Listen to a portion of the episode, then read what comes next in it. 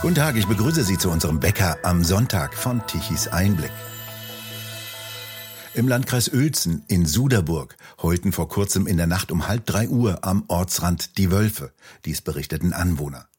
Keine 24 Stunden später waren vier Wölfe in eine Herde von 400 Schafen eingedrungen und richteten dort ein grausames Blutbad an. Verletzte Schafe im Straßenverkehr, überall lagen Schafskadaver herum, halb verendete Tiere. Die Wölfe haben die Schafe durch zwei Ortschaften getrieben. Ein Großaufgebot von Polizei und Feuerwehr suchte in den frühen Morgenstunden nach verletzten, getöteten und geflohenen Schafen.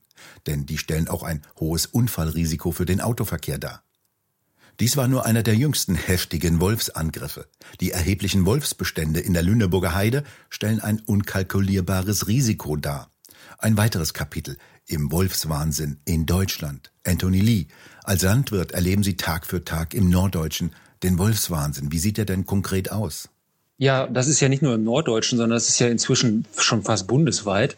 Also es kennt, gibt ja noch wenige Regionen, wo der Wolf nicht äh, mehr heimisch ist, aber das ist natürlich erstmal für die Weidetierhalter eine psychische Belastung, die ist wirklich nicht ohne.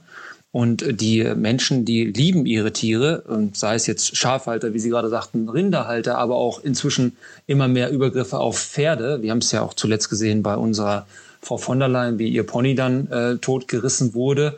Und ähm, das macht natürlich was mit einem Menschen. Natürlich, das Problem an der ganzen Nummer ist ja, dass wir äh, eine Kulturlandschaft haben in Deutschland und keine Naturlandschaft. Das heißt also, erstmal sind diese Tiere eingezäunt, die Wölfe dringen dort ein, äh, kommen in eine Art Jagdfieber und äh, töten ja nicht nur, um satt zu werden, sondern töten ja wirklich äh, alle Tiere fast dort.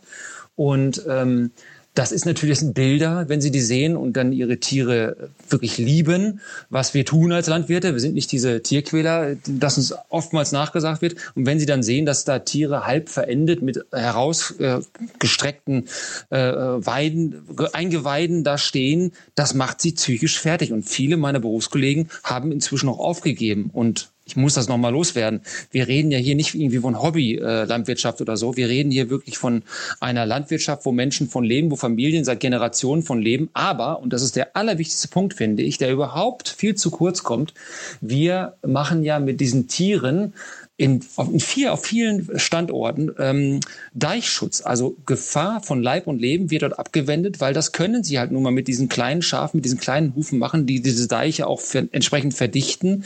Und das ist etwas, was wir gerade aus der Hand geben, was doch wirklich ja sehr gefährlich ist, um es mal ähm, sehr milde auszudrücken. Ein Ergebnis sehen wir ja schon. Immer mehr Schäfer geben ihre Schafhaltung auf. Es sind sehr grausame Bilder, die sie ansehen müssen.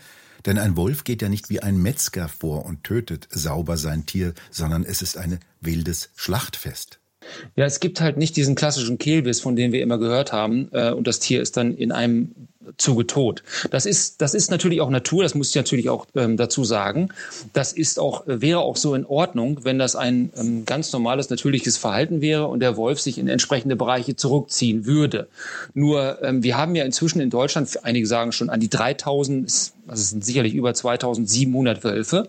Und ich muss mal betonen, dass ein Land wie Schweden äh, sagt, wir sind mit 400 am Maximum. So, Schweden ist 1,3 Mal äh, größer als Deutschland. Und Schweden hat nun mal nicht äh, so eine Kulturlandschaft wie wir und hat nicht überall Dörfer, Straßen und Autobahnen. Und wenn die eine Obergrenze von 400 sagen, und die bejagen die auch konsequent, und wir haben jetzt an die äh, mindestens 2700 und eine Zunahme von 30 Prozent pro Jahr. Dann macht das natürlich hier etwas mit uns. Und wir sehen es ja immer wieder. Ich habe es jetzt gestern im Stern wieder gelesen, wie ein Wolfsrudel eine äh, Radfahrerin, eine junge 24-jährige Frau, die auf dem Weg zur Arbeit ähm, mit dem Fahrrad gefahren ist, massiv Panik bekommen hat, ähm, weil sie von äh, einem Wolfsrudel verfolgt wurde und einen Tag danach drei äh, Kinder vor einem Wolfsrudel standen, sich glücklicherweise gut verhalten haben und äh, dann entsprechend ruhig nach Hause gegangen sind und die Eltern dann hupend entsprechend die, die Schlitten wieder abgeholt haben. Also ich will damit sagen, das macht natürlich auch was mit den Menschen. Wenn sie Angst haben müssen, vor die Tür zu gehen, und das kann sich ein Städter vielleicht nicht vorstellen, aber das ist hier auf dem Land so. Ja, und äh, ich sag nochmal, 30 Prozent Zuwachs pro Jahr, dann wissen wir, was kommt. Und der Wolf hat natürlich auch gar keine Scheu vor Menschen. Warum auch? Er hat ja auch gar keine Gefahr vor Menschen. Der, ein, der einzige Feind des Wolfes ist das Auto. Am 10. März kam es zuletzt in der Ortschaft Holtum-Geest zu einer weiteren Nahbegegnung mit Wölfen. Da waren zwei zehnjährige Jungen und denen haben sich Wölfe beim Spielen genähert. Was haben denn die Jungen dann gemacht und wie gefährlich ist das denn für die Jungen letztendlich? Ich habe das auch nur von Berufskollegen gehört, dass die dann ausgewichen sind, äh, sehr schlau und, und weise, äh, glücklicherweise dann ähm, rückwärts gegangen sind, immer Blickkontakt gehalten haben und äh, glücklicherweise nach Hause gekommen sind, weil was passieren kann. Ich möchte hier keine Panik schüren. Ich bin einfach nur ein Realist. Wir sehen das ja auch in anderen Ländern.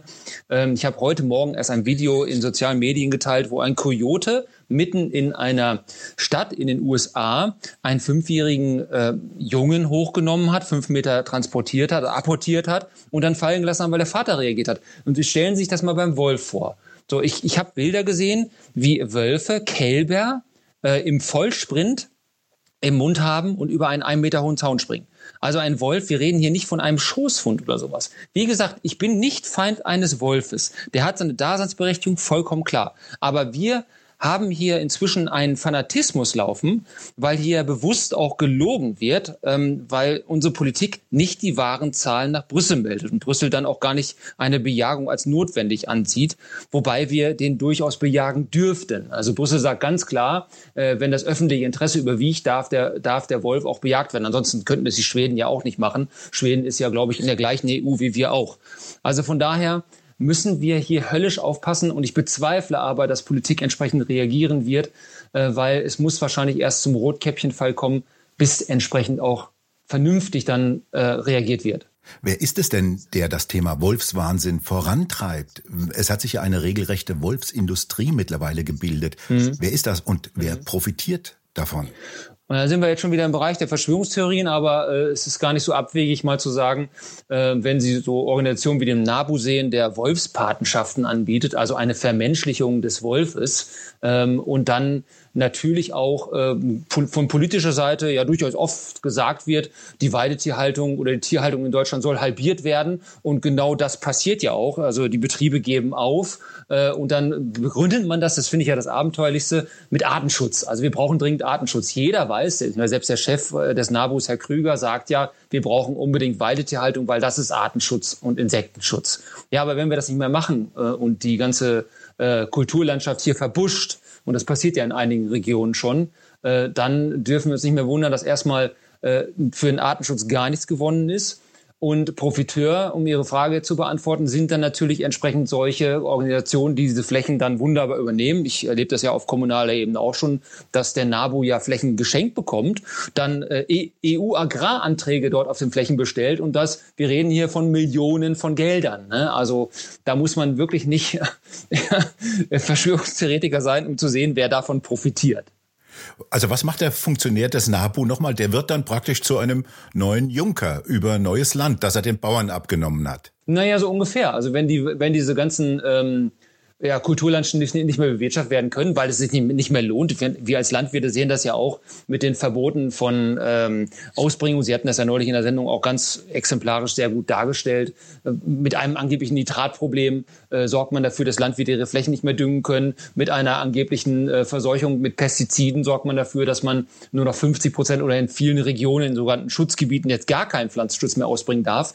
Die Landwirtschaft sich dort nicht mehr lohnt und die Flächen dann natürlich wertlos werden. Wir sprechen ja von einer Enteignung hier im, im klassischen Sinne. Und äh, die Flächen äh, können natürlich dann entsprechend solche NGOs dann wunderbar übernehmen. Und das passiert, es ist gang und gäbe. Also da müssen Sie wirklich nicht im Bereich der Verschwörungstheorie unterwegs sein. Diese Naturschutzorganisationen wie BUND und NABU äh, betreiben ja auch selber Pferdehaltung, Weidehaltung und Sie haben ja schon mehr als einmal dargestellt, dass Sie das nicht können, dass Sie das nicht beherrschen, sondern da sind ja teilweise die Tiere elendiglich zugrunde gegangen, beziehungsweise Bauern, ja. die das können, haben dann helfend eingegriffen. Ganz genau. Mit den Konigpferden, das haben wir ja auch dramatische Bilder gesehen, wie man die hat verhungern lassen. Aber ähm, da gibt's ja mehrere Beispiele. Ich weiß nicht, im, Sauerland ist es ja mit, den Wiesenten, die man dort ausgewildert hat, äh, die dann mehr Schaden verursacht haben als alles andere. Und das ist dieser, ähm, ja, wie soll ich das sagen, dieser Artenschutz, der einfach kein Artenschutz ist Man bewirkt damit immer genau das Gegenteil. Ich sage das ja auch gerade, wenn wir keine Weidetierhaltung mehr haben, dann ist für, für den Artenschutz, aber auch fürs Klima nichts gewonnen. Wenn die ganzen Flächen einfach nur verbuschen, dann wird dort halt auch, auch entsprechend kein CO2 gespeichert. Also das, das ist so, so, so irre, was hier gerade abläuft. Und das ist völlig falsch verstandener Artenschutz. Sie können das auch bei den Gänsen nehmen. Wir haben massive Probleme hier in Nord Norddeutschland mit Gänsen, auch vor allem mit invasiven Arten. Ähm, Nilgänse zum Beispiel, äh, die sorgen dafür, dass unsere Stockenten, unsere Blässhühner gar kein Gelege mehr haben. Die fressen die auf. Und äh, das ist das Gleiche. Ich bin ja nun auch Jäger. Äh, ich sehe das ja auch hier, wenn Sie halt versuchen, Fasane und Rebhühner wieder äh, groß zu kriegen, aber auch Hasenpopulationen. Und Sie haben ja eine massive Anzahl an Krähen, weil die Grünen damals wirklich dafür gesorgt haben, dass wir die nicht mehr bejagen durften und dann Stück für Stück davon abgerückt sind. Aber die Population jetzt so massiv geworden ist, dass sie dir gar nicht mehr gegen ankommen. Also man bewirkt mit diesem ganzen Irrsinn genau das Gegenteil. Was für ein Naturverständnis steckt denn dahinter, dass dann einige Funktionäre von Naturschutzorganisationen behaupten und sagen, in, für sich in Anspruch nehmen, oh, wir wollen jetzt hier die Natur so umgestalten, dass wir am Ende davon profitieren? Tja, also das ist eine gute Frage. Ich sagte ja gerade, wir müssen unterscheiden zwischen Kulturlandschaft und Naturlandschaft. Also wir haben über Jahrhunderte es geschafft, eine Kulturlandschaft in Deutschland zu schaffen, die anscheinend uns sehr wohlgesonnen ist.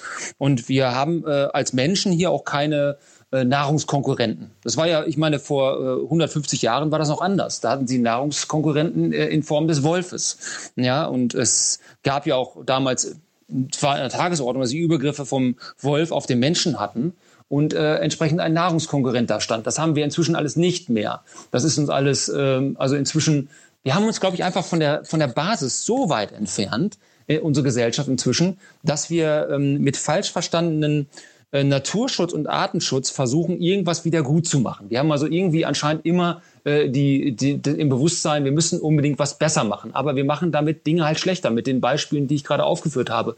Profiteure sind dummerweise solche NGOs, die nun mal davon leben, die damit auch sehr, sehr viel Geld verdienen. Das können Sie alles einsehen. Wie viel Geld, ich meine, überlegen Sie mal eine Wolfpatenschaft. Was ist, das ist doch abenteuerlich sowas. Was soll das denn sein? Vor 150 Jahren wurde noch gefeiert, als der letzte Wolf abgeschossen wurde und der, der äh, den abgeschossen hat, wurde wie ein Held gefeiert. Was war denn damals für eine Situation? Ja, damals war es nun mal so, dass wir in der Naturlandschaft äh, gemeinsam leben mussten. Ähm, sie konnten dann teilweise auch gar nicht mehr nachts vor die Tür gehen, wenn sie mal ähm, wirklich in Geschichtsbüchern blättern. Man hat damals tatsächlich den letzten äh, Wolfsabschuss dermaßen gefeiert, dass man äh, diesen, diesen Jäger dann schon zum Ritter geschlagen hat, weil es ein absoluter Konkurrent war. Und inzwischen ist es so mit unserer Kulturlandschaft, die wir haben, wir wollen ja diese Weidetierhaltung, dann geht es nun mal nicht so. Also der Wolf muss entsprechend in seine Schranken gewiesen werden. Es geht nicht darum, den Wolf auszulöschen. Es geht darum, dass der Wolf erstens eine Scheu gegenüber dem Menschen wieder entwickelt und dann ähm, natürlich auch entsprechend reguliert wird, weil wir regulieren ja eigentlich alles.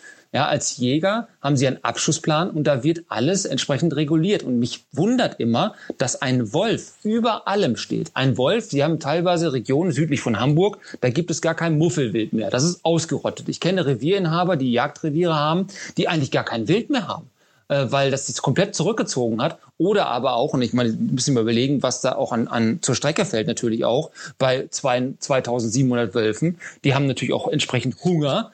Und äh, das, das, dieses Elend, was sie sehen, wenn sie es hören, dass 20.000 Nutztiere jedes Jahr gerissen werden.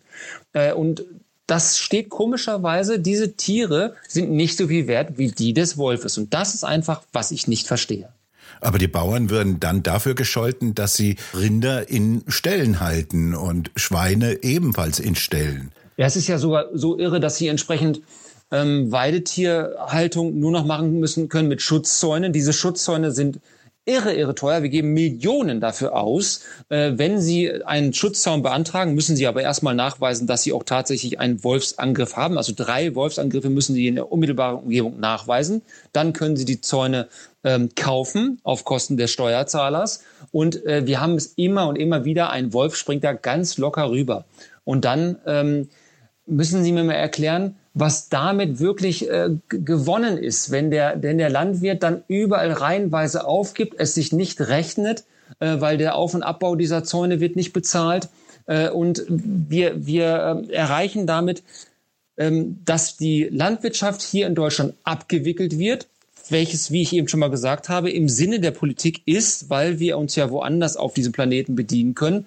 Und damit ist für das, was die, gerade auch die Grüne Partei immer sagt, Klimaschutz, Artenschutz, gar nichts gewonnen. Weil wenn wir es hier nicht machen, holen wir es mit einem irre langen Transportweg hierher. Und es hat niemals diese Standards, die wir hier alle wollen, die auch zu Recht da sind. Und gewonnen ist damit nichts. Was erwarten Sie jetzt von dem Schreiben, dass der agrarpolitische Sprecher der CDU-Fraktion Niedersachsen, Dr. Moormann, an den neuen Umweltminister Niedersachsen, Christian Mayer, geschrieben hat. Er wies darauf, dass es zwei sehr gefährliche Nahbegegnungen mit Wölfen gegeben hat in Pferden an der Aller. Und er fordert den Minister auf, schnellstmöglich die Entnahme der umziehenden Problemwölfe zu veranlassen. Jetzt ist Christian Mayer ja einer der Haupttreiber auch dieser merkwürdigen Wolfssucht. Was erwarten Sie? Was passiert denn jetzt demnächst? Absolut gar nichts wird passieren. Das ist leider bei Herrn Mayer so. Wir kennen Herrn Mayer ja schon aus der vorletzten Legislatur. Ähm, diese Menschen sind anscheinend so dermaßen verblendet, äh, dass sie die Realität nicht erkennen wollen. Und es muss leider erst zum Rotkäppchenfall kommen, bis auch entsprechend solche äh, Politiker dann reagieren. Weil ich sag ja, wir haben täglich beinahe solche äh, Nahbegegnung mit dem Wolf. Äh, Sie sehen ja Videos, ich meine, ich stecke in meiner Blase, sehe das jeden Tag, wie äh, Wölfe durch Städte laufen und dann vorm Aldi stehen. Äh, neulich hatten wir erst wieder einen, der durch Hannover tingelte.